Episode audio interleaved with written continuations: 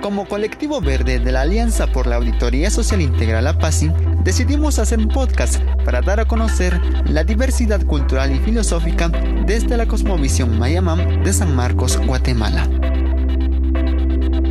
Somos jóvenes comprometidos con los valores ancestrales del buen vivir y la herencia milenaria de nuestras abuelas y abuelos. Nuestro equipo, al igual que nuestras historias, vienen desde los puntos geográficos más bajos hasta el punto más alto de nuestro departamento.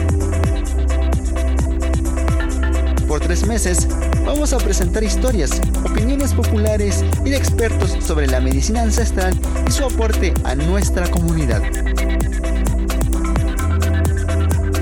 Acompáñanos en estos seis episodios de la primera temporada de 04220 a la vista de todos.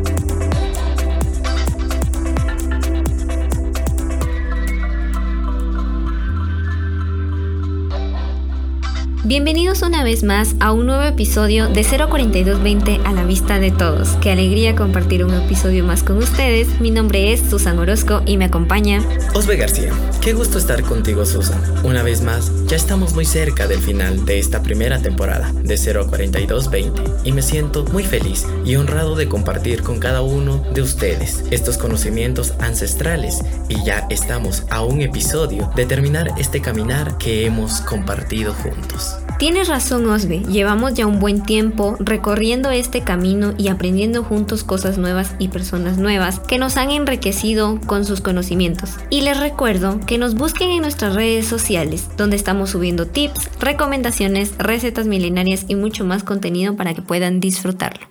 Recopilando un poco del episodio anterior, aprendemos sobre cómo la medicina natural y los conocimientos ancestrales se han involucrado en la academia. Con esfuerzos de personas, organizaciones y otras entidades hacen todo lo posible para reivindicar los conocimientos de nuestros abuelos y abuelas. Y es que ahora vamos a conocer cómo organizaciones velan por el esfuerzo de que las prácticas ancestrales no se pierdan. Como por ejemplo, el AMIN, quien es una organización que en conjunto con jóvenes y comunidades de Comitancio San Marcos realizan granjas agroecológicas para uso personal, donde encontramos plantas medicinales y otros productos. Tuvimos la dicha de poder platicar con las personas que tienen sus huertos agroecológicos. Y me emociona mucho porque ellos también en su visión ven por el bienestar del cuerpo, o sea, la salud, pero a la vez velan por el bienestar de la madre tierra. Pues así, como hemos visto hasta el momento, todo tiene relación dado que lo que tenemos nos lo regala la Madre Tierra. Y por eso ellos también velan por el bienestar de la misma, para buscar un equilibrio y Germán Méndez, coordinador de la sección agroecológica de la MID, nos dio un recorrido por la granja agroecológica que tiene, así que vamos a escucharlo. Bienvenidos a la granja agroecológica de la Asociación Mayamam de Investigación y Desarrollo AMID. Germán Méndez, parte del equipo técnico de la Asociación AMID en nuestro recorrido, nos comenta que la Escuela Agroecológica surge por organizaciones y colectivos cuyo objetivo es involucrar a jóvenes y personas para formarse en temas agroecológicos. El propósito es que exista una alternativa del sistema de monocultivo que resta importancia a la producción agroecológica. Estamos frente a un sistema pues, donde manejan un sistema de producción de monocultivo, de explotación, pues que ha sido pues, un modelo que ha impulsado el mismo gobierno en donde se han hecho propuestas para que hayan paquetes tecnológicos de producción. Sin embargo, la agroecología pues, es, una, es nuestra alternativa ante pues, este sistema que nos pues, tiene de alguna manera empobrecido a nuestras comunidades y donde se ha restado el valor y la importancia a, los, a la producción agroecológica. El modelo de producción que se busca en esta granja agroecológica es que las familias tengan su propia producción en todo tipo de plantas. Se busca que pues, eh, cada familia pueda tener dentro de su parcela una producción diversificada de alimentos. Aquí podemos encontrar, eh, aparte de las plantas medicinales, tenemos también frutales, algunas hortalizas, eh, también incluso se han venido trabajando algunas otras formas de, de producción En este caso tenemos un invernadero que es también otra forma de producir, principalmente que es un en ambiente controlado en donde también producimos algún tipo de tomate, de chile pimiento y algunos otros cultivos que no se dan en este lugar así en un ambiente eh, abierto, sino se da de una manera controlada, ¿verdad? Entonces es parte de las acciones que hacemos como asociación. Dentro del sistema de producción agroecológico es importante el tema de la conservación y protección del suelo pues como vemos el lugar tiene un grado de inclinación aproximadamente de 35%.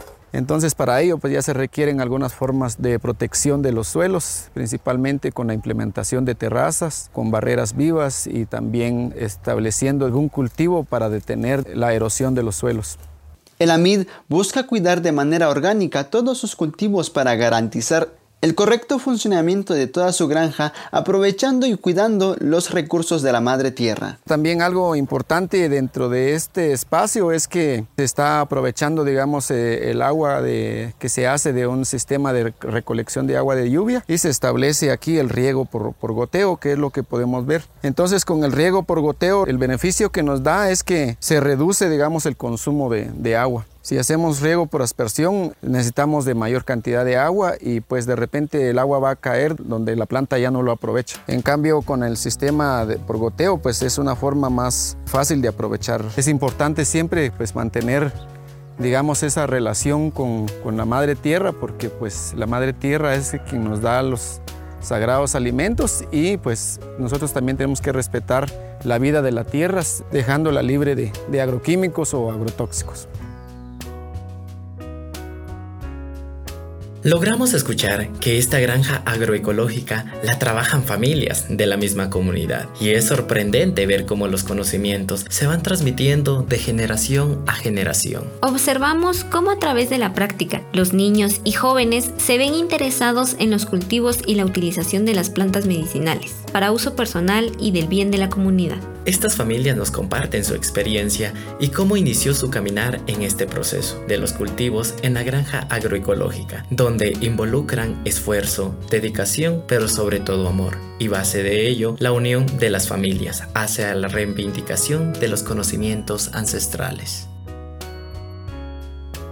La granja agroecológica de la MID comparte con distintas familias parcelas que ayudan a conservar los conocimientos ancestrales en el uso de las plantas medicinales. En nuestra visita pudimos observar cómo estas parcelas permiten que el conocimiento pasado de generación a generación no se ha olvidado. Pudimos conversar con dos familias y nos contaron su experiencia y conocimiento en el uso de las plantas medicinales. María Angelina Verdugo Pérez de la comunidad Caserío Cerro Los Bujes en el municipio de Comitancillo y su hijo Axel Emiliano Miranda Verdugo nos comentaron sobre su experiencia en su familia y la medicina natural.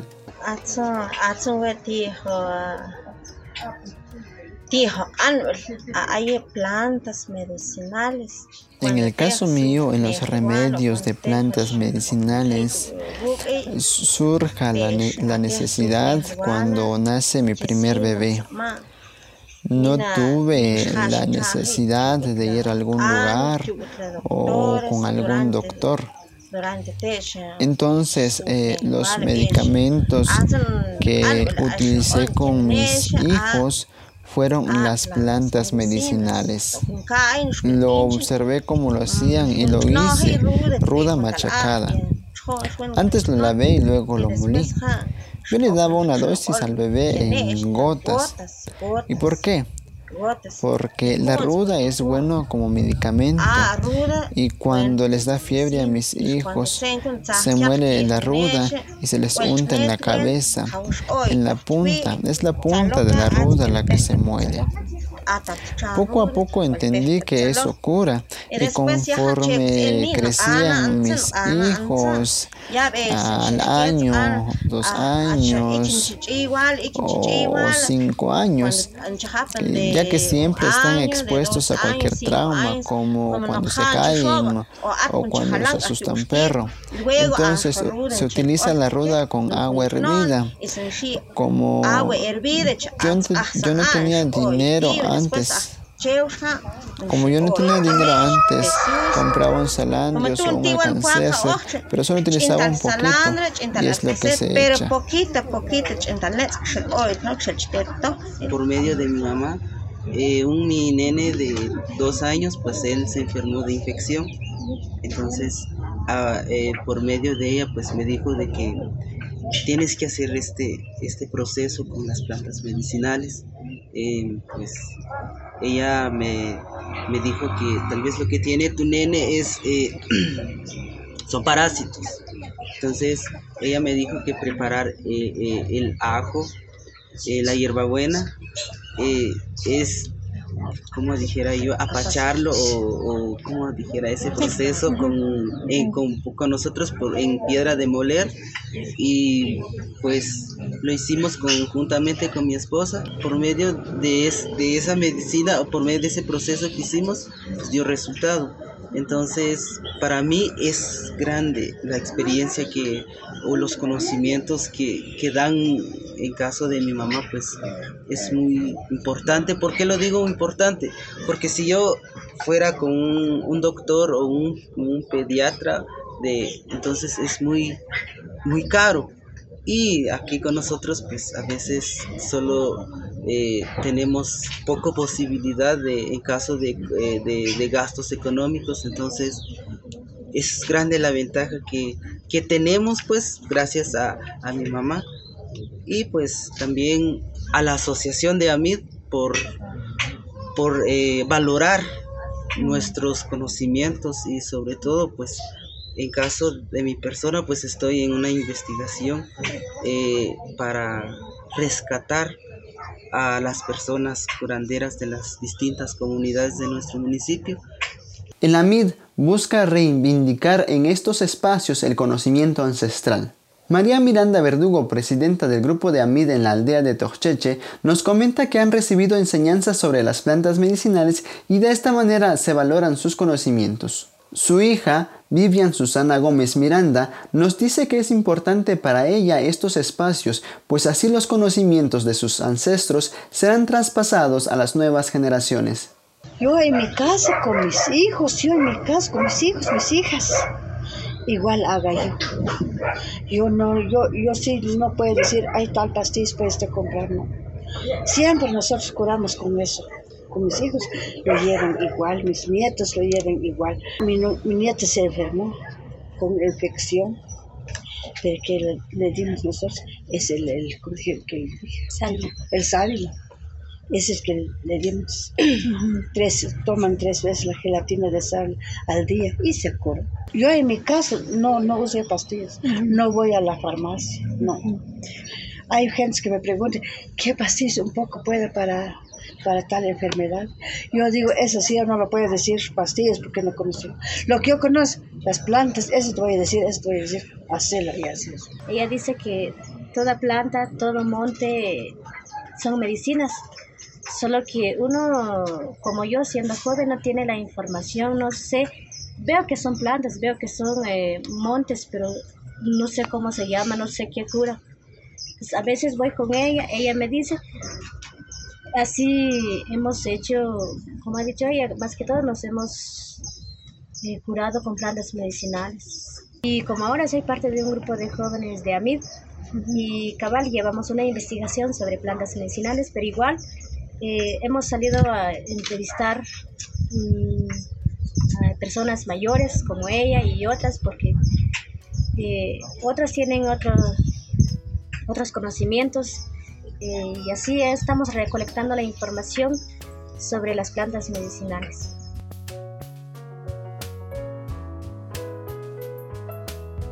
Qué bonito es conocer a personas que estén interesadas por el cuidado de nuestra madre tierra pero también del cuidado de nuestro cuerpo. Estos huertos agroecológicos son de mucha utilidad en las comunidades, porque así las personas pueden enseñar y trasladar las prácticas ancestrales a las nuevas generaciones de hoy en día. Pero también esto nos puede ayudar como un método de supervivencia para cada uno de nosotros. De hecho, tienes mucha razón, Osbe. Una de las organizaciones que también visitamos fue la de la Red Paz, que es un colectivo donde están las personas de la comunidad de Tokchok Grande Tacan Que se han formado durante años en la producción de alimentos como verduras, plantas medicinales, productos como la miel y entre otros productos, pero con un enfoque de agroecología, donde evitan utilizar pesticidas y químicos para que la producción de los alimentos sea más agradable para la madre tierra y para la salud de nuestros cuerpos. Y a través de los años, han adquirido capacitaciones, formaciones y asesoramientos que les han brindado la Pastoral de la Tierra. Han logrado comercializar sus productos en mercaditos agroecológicos comunitarios y también ya producen y comercializan productos a bases de plantas medicinales. Yo he probado alguno de esos productos. He utilizado el jabón, el champú y el jarabe que personalmente a mí me han ayudado mucho. El champú recomendadísimo, me deja el pelo muy suave y evita que las puntas se me abran. Además, el jabón ha sido mi favorito, es el que siempre uso para mi cara y me la deja muy hidratada y no me saca acné. Mira, yo aquí en modo publicidad, pero la verdad es que los productos que he utilizado en la Red Paz son muy buenos. Vemos entonces que huertos, parcelas agroecológicas de producción de plantas medicinales pueden llegar a ser comercializadas y ser utilizadas como un trabajo por el cual se pueda vivir. Así que vamos a escuchar un poco sobre las experiencias y el trabajo de la Red Paz. En la lucha por preservar los conocimientos ancestrales de la medicina natural, instituciones como la Pastoral de la Tierra ayudan e incentivan a las comunidades y organizaciones locales para modernizar y comercializar las producciones a base de las plantas medicinales. El responsable del área de transformación y comercialización de la Pastoral de la Tierra, Freddy Fuentes, nos comenta sobre las organizaciones donde ellos trabajan y tienen influencias en las plantas medicinales. Eh, la Pastoral de la Tierra le está dando acompañamiento a la Red Paz, que es una red de productores y promotores agroecológicos de San Marcos y pues donde se basa el trabajo en producir alimentos, eh, diversificar la producción y dentro de ello está el tema de las plantas medicinales. La Red Paz tiene como lugar de trabajo la comunidad de Tochos Grande del municipio de Tacaná. Se extiende por todo el departamento de San Marcos en diferentes municipios para crear una soberanía alimentaria se convierte como, como el epicentro para poder empezar a llevar a cabo lo que es la agroecología, porque lo que abunda, lo que tenemos, digamos, en gran cantidad es un modelo de producción convencional, es decir, a base de fertilizantes, de pesticidas y bajo un modelo más que todo de mm, explotación, ¿verdad? A la tierra, explotación incluso al ser humano. Y pues en este caso la agroecología lo que busca es una producción saludable, tanto para las personas como también para la tierra. Inicialmente buscamos que las familias tengan alimentos, tengan medicina eh, a su alcance. Inicialmente que tengan la capacidad de producirlos y posteriormente pues ya se les da un acompañamiento para que los excedentes que en un momento ya hayan se puedan empezar a comercializar o se puedan empezar a transformar como pues es lo que ya se está llevando acá en Tacaná.